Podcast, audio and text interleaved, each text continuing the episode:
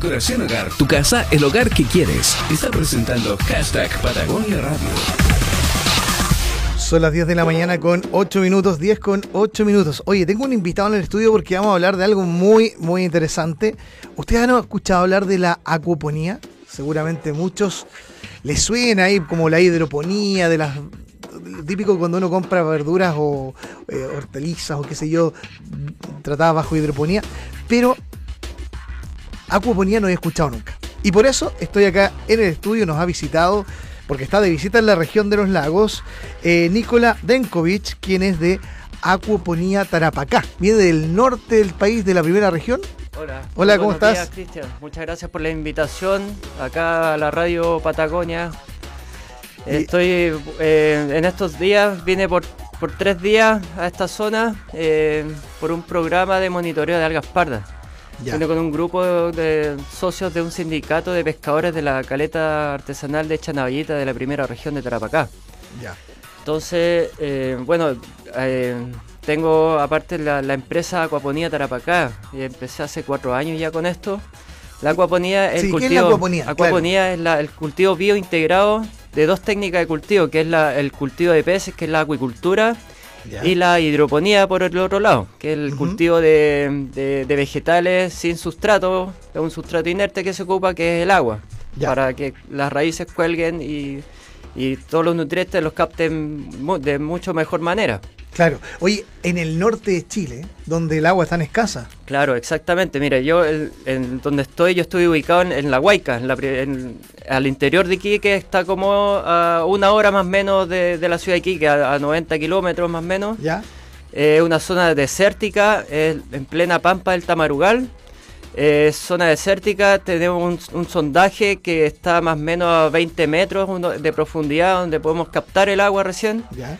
Es una zona muy seca, eh, llueve una vez al año. Con suerte. Llueve, con suerte, es, una llovizna, ni siquiera llueve. es una llovizna, claro, un rocío nomás que cae, claro. Entonces se hace, es, muy escaso el recurso hídrico en la zona norte. ¿Y la, y la fuente de agua de dónde proviene esa, de esa capa Por ejemplo, eh, de, la, de, la, de los Andes hay algunos, unas, eh, no son lagos, son, ¿cómo se llama esto? Lo, Como unos oasis. Claro, oasis que, que son aguas termales, claro. Ah, y esas percolan hacia... Claro, eh, pasan a través de la, de la... Hay unas napas subterráneas, entonces hay unas, unas cuencas ahí que se van difurcando como ríos subterráneos, claro, y llegan al mar. Entonces, toda esa zona está con, con varios riachuelos que son de de profundidad debajo de la tierra. Sí, claro. Oye, qué bonita esa zona. ¿eh? Yo eh, estuve hace un par de años atrás en vacaciones ahí en Iquique, muy lindo Iquique. El desierto tiene otra belleza, ¿eh? es otra cosa. Cada, cada lugar tiene un encanto, en verdad. Yo vengo para acá ahora, ayer eh, estuvimos, Claro, esto es todo lo opuesto de lo que hay allá. claro. Entonces, bueno, ayer fuimos a Chiloé a visitar algunos cultivos ahí de, de en Cholche, cultivos, cultivos Cholche, claro. Eh, donde tenían diferentes tipos de, de, mariscos, como bivalvos, que son los, choritos, eh, ostras, eh, de dos tipos.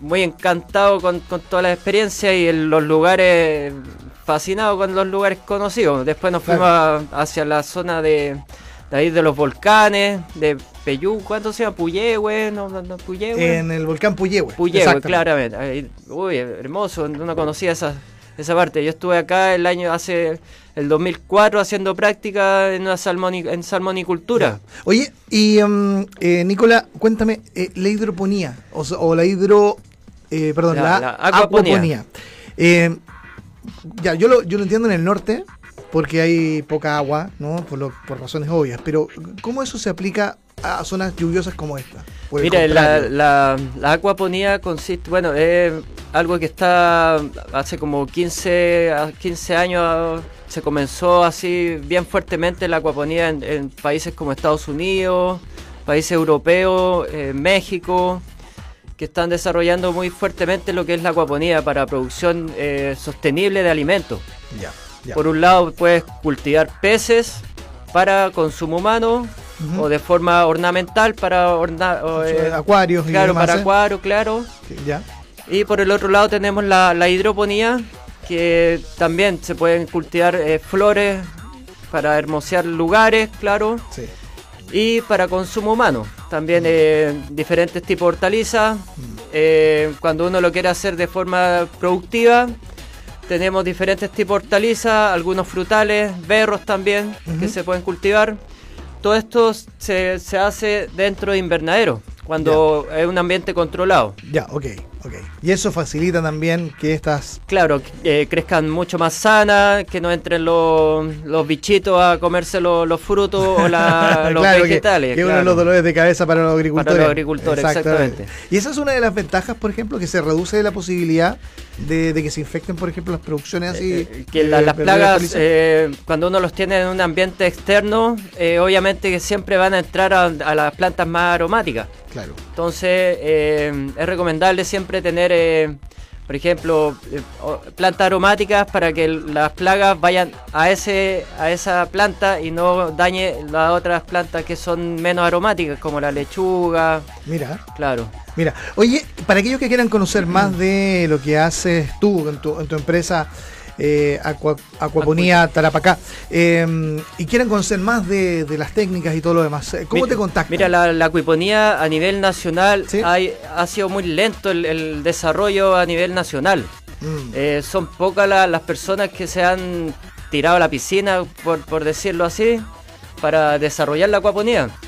Eh, bueno, yo tengo una, una página web, eh, tengo mis páginas de Facebook que se llama acuiponiatarapacá.cl ya. y las de Facebook es de la misma forma, Acuiponía Tarapacá. Acuiponía.